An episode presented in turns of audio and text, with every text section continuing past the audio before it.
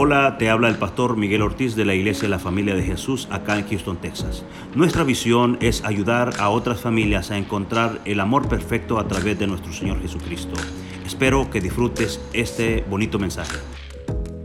Ver y conocer que tenemos autoridad, pero no la ocupamos, no la ejercemos. Y entonces, ¿cuál es el problema? ¿Cuál ¿A dónde? ¿Por qué no estamos conectando? ¿Por qué, porque cuando oramos no están sanando? Porque, ¿me entiende? Entonces el Señor me hablaba a través de, de, de, ese, de esta parte, de esta porción en la Biblia. Así que si usted ya lo tiene, Lucas capítulo 10, versos del 1 al 24 Vamos leyendo, dice así en el verso 1. Después de esto, el Señor escogió a otros 72 para enviarlos de dos en dos delante de él a todo el pueblo y a todo pueblo y lugar a donde él pensaba ir. El verso 2, es abundante la cosecha, les dijo, pero son pocos los obreros. Pídanle, por tanto, al Señor de la cosecha que mande obreros a su campo. El verso 3. Vayan ustedes, miren que les envío como qué? Corderos en medio de lobos. El verso 4. No lleven monedero, ni bolsa, ni sandalias, ni se detengan a saludar a nadie en el camino. Ahí paramos. Mire, el primer verso dice de que Él escoge. O sea, no es al azar, sino que Jesús escoge. Escoge a 72. La Reina Valera, si no me equivoco, dice 70. La nueva traducción viviente dice 72. Y yo buscaba por qué esta discrepancia de dos números y la verdad que la mayoría de gente que estudia la Biblia piensan que es un error en la traducción. No saben verdaderamente si eran 70 o si verdaderamente eran 72. Pero aquí está también la otra cosa interesante, que en Mateo 10, el verso, eh, en, en, Mateo 10, perdón, si usted lee todo Mateo 10, se parece bastante a esto que estamos leyendo. Y no menciona ni 70 ni menciona 72, sino que menciona 12 discípulos y parece que es exactamente lo mismo. Entonces aquí pudiéramos pasar toda la noche y clavarnos en un número, si eran 70, si eran 72, si eran 12, pero ese no es el punto. El punto es que es un número par y que los mandó como el Señor, a uno solo. No, de dos en dos. De dos en dos los mandó el Señor. Entonces aquí está la primer, eh, si usted quiere ejercer autoridad, el primer punto de esta noche, si lo ponen ahí, si están despiertos, si estamos despiertos, el primer punto de esta noche es para poder ejercer autoridad, es que no se trata de una persona, es un equipo, pero sí se trata de Dios. Se trata de Dios, pero es un equipo. Así que ese es el primer paso para poder ejercer autoridad. Entender que no es ah, el gran ministro o, la gran profeta o el gran evangelista, sino que es un equipo dándole gloria y honra al Rey de Reyes y Señor de Señores. Y mire qué interesante porque dice que los manda delante de Él a lugares donde Jesús pensaba visitar. Era una misión muy importante.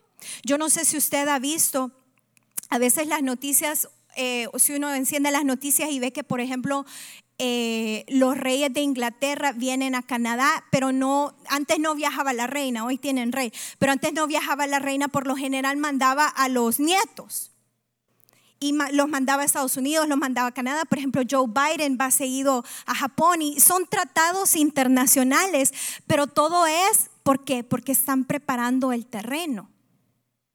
Porque quieren proponer algo, pero están preparando el terreno. Pues parecido es aquí. Los estaba mandando con la misión importante porque Jesús iba a visitar estos pueblos, Jesús iba a visitar estos lugares y estaba mandando a sus embajadores. El Señor te está mandando a ti a un lugar. Tal vez esta semana el Señor te habló de una familia. El Señor te habló de un, de un profesional. Tal vez el Señor te habló de una joven, te la trajo en media oración. ¿Y por qué? Porque el Señor quiere preparar y te está diciendo, tenés que ir porque yo voy a qué? Visitar esa casa. Voy a visitar ese profesional, voy a visitar a esa joven. Y bueno, seguimos leyendo. Dice así, entonces dice que en eso, en el verso 12, es interesante lo que dice porque dice que es abundante la cosecha, pero que son pocos, pocos los obreros. Pídanle por tanto al Señor de la cosecha que qué? Que aumente, que mande más obreros a dónde? a su campo. Mire, yo no sé si han habido momentos que usted en el ministerio, en el caminar, se ha sentido así. Se ha sentido sola o solo. Es que solo a mí me toca, solo soy la, ¿cómo es? La, el hermano orquesta. Canta, danza, eh, predica, o sea, todo. Y entonces aquí el Señor nos está dando un principio bíblico y nos está diciendo, pídanle al Señor, el dueño de la mies, que hay pocos que necesitan más para su campo. Pero aquí está otra vez reiterando el primer punto, que para poder ejercer autoridad, tenemos que entender que necesitamos un equipo. Hace tiempos, hace mucho tiempo atrás, hablaba con una persona y esta persona me decía, es que mire, yo he notado que a mí la gente no me sigue. Y ella hacía una comparación y yo, yo me he fijado en tal persona y me he fijado en tal otra. Y, y yo trato, me dice, pero, pero no entiendo por qué a mí la gente me deja sola y no me sigue. Y entonces estaba preparando yo esto y recordaba esa conversación porque en el momento yo no tenía las palabras, nos pusimos a orar, le abracé y traté de, traer, pero eh, preparando esto, recordaba en esas palabras y decía, ¿será que no estamos aprendiendo a delegar? ¿No estamos delegando bien y por eso no estamos ejerciendo autoridad?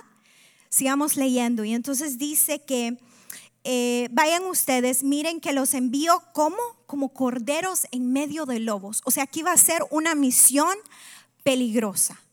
O sea, el mundo donde Él los estaba mandando, al campo donde Él los estaba mandando, era un lugar peligroso. Y se los dice de entrada, o sea, les dice, ustedes van como ovejas en medio de lobos. Y de ahí dice, no lleven monedero, ni bolsa, ni sandalias, ni se detengan a saludar a nadie por el camino.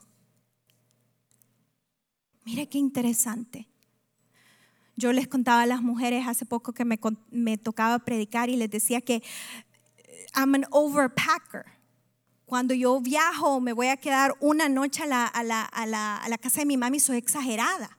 Llevo cosas que no necesito, pero por si tal vez me vaya a necesitar y en vez de llevar una maleta llevo cinco maletas.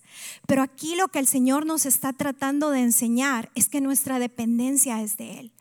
No podemos depender, en, y ahorita simbólicamente, en la maleta, en las cinco maletas que llevamos, porque Señor, si no sé cómo tratar con la ansiedad, si alguien está teniendo un problema de ansiedad, voy a abrir todos los libros que he leído sobre la ansiedad o voy a abrir ese, ese diploma que me dio la universidad de psicología y voy a derramar todos los consejos, porque tenemos que entender que el dueño de la solución es Dios. Y entonces por eso les dice, no vayan con nada. O sea, les dice, vayan así como los estoy mandando, prácticamente así se van. Pero esta era la otra parte que me llamaba la atención porque dice, ni se detengan a saludar a nadie por el camino. El segundo punto para poder ejercer autoridad es no distraerse. No distraerse. Estos eh, escogidos iban tan enfocados como un láser. Sabe que la definición de pecado es no darle al blanco. Esa es la definición de pecado. Pecar es que este es lo que el Señor te ha pedido, eso es lo que tenéis que hacer y no darle. Y entonces el Señor les dice, esta es la misión y entonces no hablen con nadie en el camino. O sea, no les está diciendo sean antipáticos, no malinterpretemos esto, pero en el camino, o sea, mientras van para allá. ¿Por qué? ¿Por qué? Porque se podían encontrar con su mamá, se podían encontrar con un amigo y tal vez le iba a decir, bueno, ¿y para dónde vas? Ah, fíjate que yo voy para Asia Menor ahorita. Ah, no, olvídate. Ahí los cuchilleros te vas a ir a encontrar o tipo El Salvador, bueno, ya no tanto, gracias a Dios, pero ahí las maras y mira, y mira los terremotos, el crimen, o sea, ¿me entiendes? Y entonces se podían llenar de miedo, y yo, ¿qué estoy haciendo? O si no, bueno, mira, y te han mandado para Rusia, por ejemplo, y no llevas nada, y que no sabes el clima que vas a enfrentar allá, no llevas nada. Entonces, esa era la razón específica que el Señor no quería que hablaran con nadie en el camino porque no querían que los distrayeran y no querían que los intimidaran, que se llenaran de miedo al llegar allá o decirles, bueno, mira, vos tenés bien poquito tiempo siguiendo a Jesús, tenés que meses, no sé, tal vez un año y te han mandado solo. No, allá te van a comer vivo, olvídate, pero ellos tenían que ir enfocados. Entonces, el punto número dos para poder ejercer autoridad es no distraerse. Sigamos leyendo, vamos al verso 5. Cuando entren en una casa, digan primero, hey, ya llegué. Pasa esta casa. El verso 6. Si allí alguien digno de paz gozará de ella, y si no, la bendición no se cumplirá. El verso 7 me encanta, dice, quédense en esa casa y coman y beban de lo que ellos tengan, porque el trabajo, el, el, porque porque el trabajador tiene derecho a su sueldo. No anden de casa en casa. O sea que dice, bueno, entonces yo los mando a este lugar y los estaba mandando, no los estaba mandando a un instituto bíblico, no los estaba mandando a un hotel, o sea, no había nadie que los estaba esperando para recibirlos. Cuando llegaran al aeropuerto nadie iba a tener un cartel diciendo estoy esperando a Pedro, discípulo de Jesús, no. O sea, iban a ciegas y dice, quien los reciba. O sea, no sabían quiénes los iban a recibir, no sabían si eran cristianos, si no. Entonces dice, quien los reciba. Al nomás ustedes entrar a esa casa, lo primero que tienen que decir es, paz a esta casa. ¿Por qué? Porque eran ministros de paz porque seguían al príncipe de paz. Y entonces dice, si hay alguien ahí que practica la paz, que vive en paz, entonces va a recibir esa paz, va a recibir esa bendición. Eso es lo que está diciendo. Pero de ahí, el verso 7 que leíamos dice que se queden en esa casa y qué? Que sean quisquillosos. Mire, es que fíjese que yo tengo alergia al gluten. No sé, y ahí me jalaron las orejas. no, fíjese que, no. Entonces, si usted quiere ejercer autoridad, tiene que ser humilde. Lo que le sirvan, lo que haya en esa casa que le ha abierto las puertas, tiene que recibir. Y tiene que decir amén y tiene que decir, Señor, tú bendices estos alimentos. Yo no sé qué ha pasado aquí, Señor, pero tú bendices, saltificas y limpias. Y de ahí dice que eh, porque el obrero es digno de su salario, o sea, les, está diciendo, ustedes están trabajando, o sea, no piensen que este, este alimento no se lo merecen. Pero de ahí dice, no anden de casa en casa. ¡Wow! ¿Usted qué cree que el Señor les quería decir con esto? Sean fieles, sean agradecidos. Porque si habían llegado a una casa y si esa casa les había abierto las puertas y los estaban hospedando, que ellos se salieran, la gente lo podía malinterpretar y van a decir, ay, es que aquí no se sintió bien. Tal vez iban a hablar, andar hablando mal de ellos. Y entonces dice, no, la casa que les abran la puerta, ustedes allí se quedan y no andan de casa en casa. Hello. No ande de iglesia en iglesia. Su cobertura es una. Si usted quiere ejercer, vivir y poder tener autoridad, porque la autoridad la tiene, pero el problema es que no, o sea, la tengo, pero no sale. ¿Qué pasa? Porque estamos siendo infieles. Porque no hay agradecimiento. Sigamos leyendo. El verso 8 dice así. Dice, cuando entren en un pueblo y los reciban, coman lo que les sirve. Vuelven a repetir lo mismo en el verso 8, verso 9. Sanen a los enfermos que encuentren allí y díganles, el reino de Dios ya está cerca de ustedes. Verso 10. Pero cuando entren en un pueblo donde no los reciban, salgan a las plazas y digan, ¿qué iban a decir?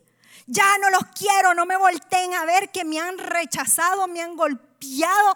Usted, no. Dice, aún el polvo de este pueblo que se nos ha pegado a los pies, nos lo sacudimos en protesta contra ustedes. Pero tengan por seguro que ya está cerca el reino de Dios. Entonces dice, nos vuelve a repetir lo mismo, que comamos lo que nos sirvan, pero de ahí también dice que los enfermos que estén ahí, ¿qué tenemos que hacer? Sanarlos. Y van a sanar porque van a sanar.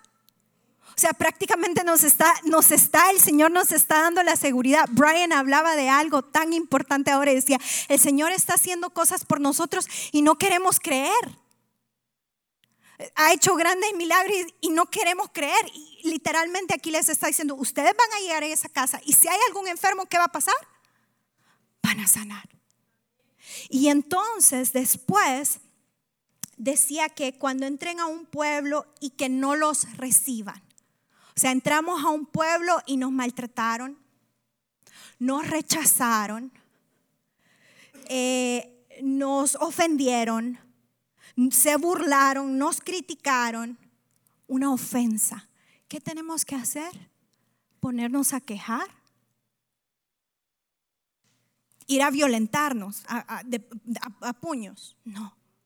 Dice que, fíjese que yo me imagino que este acto era un acto calladamente. Dice que teníamos que salir a la plaza y qué? Quitarnos los zapatos, empezar a gritar, sacudirnos. Cuando usted se sacude, ¿qué pasa? Si yo tengo un libro en la cabeza ahorita y yo me sacudo, se cae. O sea que esa ofensa, ese rechazo, esa crítica, esa burla, esa falta de amor, cuando usted la sacude de sus pies, se tiene que caer. Entonces, para poder ejercer autoridad, el punto número cinco es que se sacude la ofensa. Se sacude la ofensa. Sigamos leyendo. Dice así el verso 12. Dice, les digo que en aquel día será más tolerable el castigo para Sodoma que para ese pueblo, el verso 13, ay de ti Corazín, ay de ti Bethsaida, si se hubiera hecho en Tiro y en Sidón los milagros que se hicieron en medio de ustedes, ya hace tiempo se habrían arrepentido con grandes lamentos. El verso 14, pero en el juicio será más tolerable el castigo para Tiro y Sidón que para ustedes. El verso 15, y tú, Capernaum, ¿acaso serás levantada hasta el cielo? No, sino que descenderás hasta el abismo. Mire, aquí pareciera como que el Señor ha empezado a hablar de otra cosa, o como que si es trabalenguas, porque uno leyéndolo puede decir, bueno, ¿y esto que tiene que ver con lo que estábamos hablando? Pero recuerde que lo último que leímos es que el Señor les está diciendo, se van a sacudir el polvo y van a dejar esa ofensa. ¿Y quién se va a encargar de la justicia? Dios. Y empieza a hablar de Sodoma. ¿Usted recuerda lo que pasó en Sodoma? Juicio. Hubo juicio en Sodoma.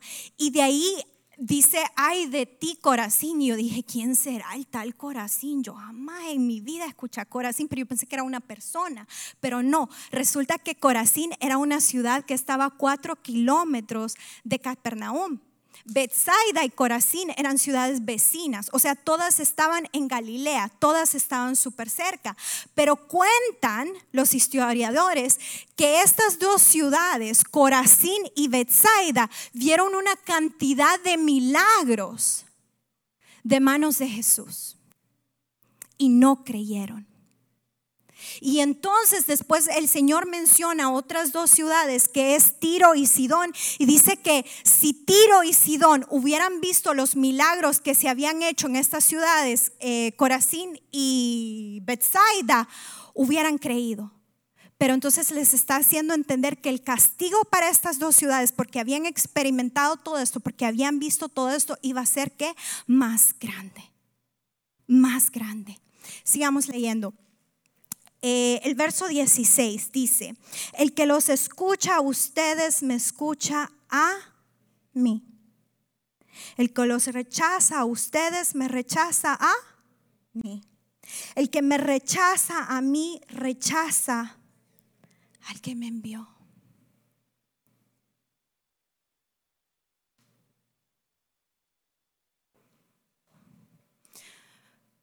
Creo que pudiera decir que todos los que estamos aquí en algún momento nos hemos sentido rechazados en diferentes áreas de nuestra vida. Pero yo no sé si alguna vez usted en el Evangelio se ha sentido rechazada o rechazado. Tal vez a usted le toca ministrar las alabanzas o hacer algo dentro de la iglesia y alguien se le ha acercado y le ha dicho, usted no ha hecho eh, seminario bíblico ¿Con qué autoridad usted se para ahí arriba para enseñar? Usted está bien joven. Usted es un niño. O usted es un anciano. O usted es mujer. Fíjese que para poder ejercer autoridad, que sería el sexto punto, tiene que tener discernimiento. En, los lunes, en la cena familiar, estamos leyendo el libro de Esdras. Y esta semana estábamos leyendo el capítulo 8. Y me encantaba porque a mí me tocaba leer unos versos y me llamaba tanto la atención porque Esdras se da cuenta, están en, medio de, de, reconstruir el templo, pero él se da cuenta que ninguno de los levitas se anotó. O sea, no ha venido ninguno de los levitas con ellos. Y entonces él antes de mandar a llamar a los levitas dice que manda a todos los jefes de pueblo y menciona todos los nombres de los jefes de pueblo, son como 10 hombres. Pero al final menciona dos hombres y esto está en Esdras capítulo 8, verso 16, si usted lo quiere buscar después. Esdras capítulo 8, verso 16 menciona a dos nombres y los dos hombres no eran jefes de pueblo, era Joiarib y el Natán y dice que los llama específicamente porque estos hombres tenían gran discernimiento. Mire qué importante es tener discernimiento, que no tenían que ser reyes, ni presidentes, ni haber estudiado, ni haber hecho esto, ni la posición, ni la edad, ni nada más que el discernimiento. Dice la palabra que no es el que corre, ni el que, ¿qué más?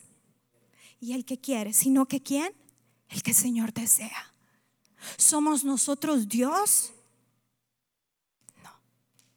Es quien Él quiere. Y va a volver a hablar aquí del discernimiento. Si le, sigamos leyendo, el último, la última parte vuelve a hablar del discernimiento. Vaya conmigo al verso 17, aquí ya vamos aterrizando. Dice que cuando los 72 regresaron, dijeron contentos, Señor, hasta los demonios se nos someten en tu nombre. Y el verso 18 dice, yo veía a Satanás caer del cielo como un rayo, respondió él. Mire, aquí ya es cuando ellos ya regresaron y vienen bien contentos. Fíjese que le dicen, Señor, hasta los demonios, ¿qué? Se someten en tu nombre. O sea, habían hecho muchas cosas. Usted puede entender por las palabras que, habían hecho milagros, sanidades y todo, pero ellos venían maravillados del hecho que los demonios se sometían al nombre del Señor Jesús. Y me encanta la respuesta de Jesús porque les dice, sí, yo veía que Satanás caía desde el cielo hasta, hasta el, piso y, y leyendo eso me daba me daba no sé qué en mi corazón porque podía ver el corazón de Padre de Dios. Y la está esta semana ha estado, tiene varias semanas de, querer aprender en la bicicleta y mi esposo se ha metido a, tratar y a tratar y a tratar y en esas en estado están yendo en una clase y que no sé qué.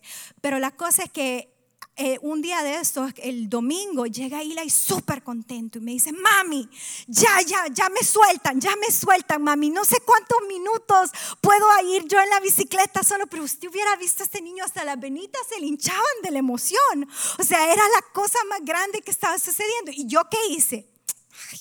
si yo eso también lo puedo hacer que papá va a responder así. Yo, wow, mi amor, porque sí, es cierto, ese es el corazón del Padre. Sí, usted ya ha ido al Circo del Sol y ha visto que se, en, una, en una línea se van en la bicicleta, pero que su hijo, que su niño logre hacer algo así, le llena de orgullo. Y así era como el Señor se sentía en esta parte. Pero mire después su respuesta. Sigamos leyendo. Dice el verso 19. Sí, les he dado autoridad a ustedes para pisotear serpientes y escorpiones y vencer qué? Poquitas cosas, algunas cosas. Todo, todo, todo, todo el poder del enemigo la brujería, la pornografía, la drogadicción, la homosexualidad, usted llámese como se llame, todo el poder del enemigo. Y de ahí dice, nada les podrá qué hacer daño. Wow, nada. Y de ahí dice, sin embargo, no se alegren de que puedan someter a los espíritus, sino que alegrense de que sus nombres están escritos en los cielos. O sea que en pocas palabras, y este es el último punto, el punto número siete para, para poder ejercer autoridad, la autoridad que ya se nos fue dada, para que ese poder salga, es que lo importante, lo primordial, se queda siempre como lo importante y lo primordial. O sea, es decir, el poder no viene porque los demonios se someten. El poder viene de Cristo Jesús. Y es por eso, y es por eso, porque Él es lo importante, Él es lo primordial, Él siempre se queda en su lugar. Y si el punto número siete, nosotros toda nuestra vida cristiana la tenemos clara y siempre Él es la, prioridad, Él siempre está, entonces todo lo demás va a caer. Usted me puede decir, hermana Moni, pero mire, todo eso de autoridad está bueno, cómo se come, cómo luce, cómo se hace. Yo ya entendí que todos por ser cristianos tenemos autoridad, pero yo para qué necesito la autoridad? O sea, yo no ministro, hermana Moni, yo no oro por nadie. Necesitamos la autoridad en nuestro diario vivir. Mire, usted recuerda la historia del centurión. Dice, yo entiendo la autoridad. Yo soy un hombre que se rige por autoridad. Usted en su trabajo conoce la autoridad. Y necesitamos la autoridad para poder vivir bien nuestras vidas, para agradar al Señor, para que vayamos, miren hermanos, yo no sé qué están pasando en los aeropuertos y en los aviones. La gente se está manifestando, no sé, ¿usted cree que no necesita autoridad en todo momento para poder sanar, para poder liberar, para poder ministrar a alguien, para poder hablar? Mire, cuando alguien se acerca a usted y le dice, mire hermana o hermano, quiero hablar con usted, necesita autoridad, necesita discernimiento. Y cerramos terminando en el verso 21 hasta el 24. Lea conmigo. En aquel momento Jesús, lleno de alegría por el Espíritu Santo, dijo, te alabro Padre, Señor del cielo y de la tierra, porque habiendo escondido estas cosas de los sabios e, instruidos, o sea, el Señor a propósito las esconde. Hay una parte en la Biblia que dice que es de reyes descubrir el regalo es misterio de reyes, pero dice que habiendo escondido estas cosas de los sabios e instruidos, se las has revelado a quién? A los que son como niños. Hay otra parte en la Biblia que dice que ha escogido a lo vil de este mundo, ¿para qué? Para avergonzar a lo que? A lo santo. Sí, Padre, porque esa fue tu voluntad. El verso 22, mi Padre me ha entregado todas estas cosas. Nadie sabe quién es el Hijo sino el Padre. Y nadie sabe quién es el Padre sino el Hijo. Y aquel a quien el Hijo quiera revelárselo. El verso 23, volviéndose a sus discípulos, les dijo aparte, dichosos los ojos que ven lo que ustedes ven. ¿No le recuerda esta parte a otra parte en la Biblia que dice que cosa que ojo no ha oído, que ojo no ha visto, ni ha escuchado oído de hombre, son las cosas que Dios tiene preparadas para sus hijos. El verso 24 dice, les digo que muchos profetas y reyes quisieron ver lo que ustedes ven, pero no lo vieron, y oír lo que ustedes oyen, pero no lo oyeron. Discernimiento. Aquí el Señor nos está diciendo que ha escondido cosas y que es el Hijo quien decide a quién se las va a revelar. Fíjese que me llamaba la atención porque me ponía a pensar, trataba de ponerme en los zapatos de, estos escogidos, de estos hombres, porque para aquel entonces lo que ellos no tenían una Biblia como nosotros la conocemos. O sea, no era como que, ah, ve, voy a abrir porque estoy pasando tal situación y, y, voy a ir a buscar en el libro de Proverbios o en el libro de los Salmos o voy a ir a leer los Evangelios. Esa no era la situación de ellos. Tenían el Pentateuco, los primeros cinco libros de la Biblia, casi que por seguro pero sabían que los tenían en la sinagoga, o sea, para poder leer un libro tenían que poder ir a la sinagoga porque por lo general ahí estaban. Entonces lo que hacía la gente es que los que memorizaban. Y había una que otra carta. Entonces usted me va a decir, pero mira, hermana Moni, andaban con Jesús y que se... Sí, o sea, eso no lo voy a debatir. O sea, el andar con Jesús, nada se compara. Pero mire, y usted no anda con Jesús. Nada se compara. Mire qué bendición que nosotros ahora tenemos esta revelación. Esta revelación. Literalmente lo que el Señor les está diciendo a sus discípulos nos los está diciendo a nosotros. Dichosos los ojos que ven lo que ustedes ven y que tienen. Porque tienen mi palabra para poder ejercer autoridad. Así que si usted quiere ejercer autoridad, tiene que entender que es un trabajo en equipo. El número dos, no se puede distraer. El número tres, tiene que ser humilde. Número cuatro, es fiel. Número cinco, se sacude la ofensa, o sea, no es ofendido. El número seis, tiene discernimiento. Y el número siete, mantiene lo principal como lo principal. Yo le voy a pedir que ahí donde usted está, se levante si usted desea, si usted se quiere arrodillar, arrodíese, cierre sus ojos. Y si usted ya aceptó al Señor Jesús como su único y suficiente Salvador, dice la palabra que todos los recursos del cielo. Deseo que disfrutes este bonito mensaje Nuestros servicios generales son los miércoles a las 7.30 pm y domingos a las 9 y 11 de la mañana. Nuestra dirección es el 14935 de la Ligia Road, Houston, Texas 77060. esperamos.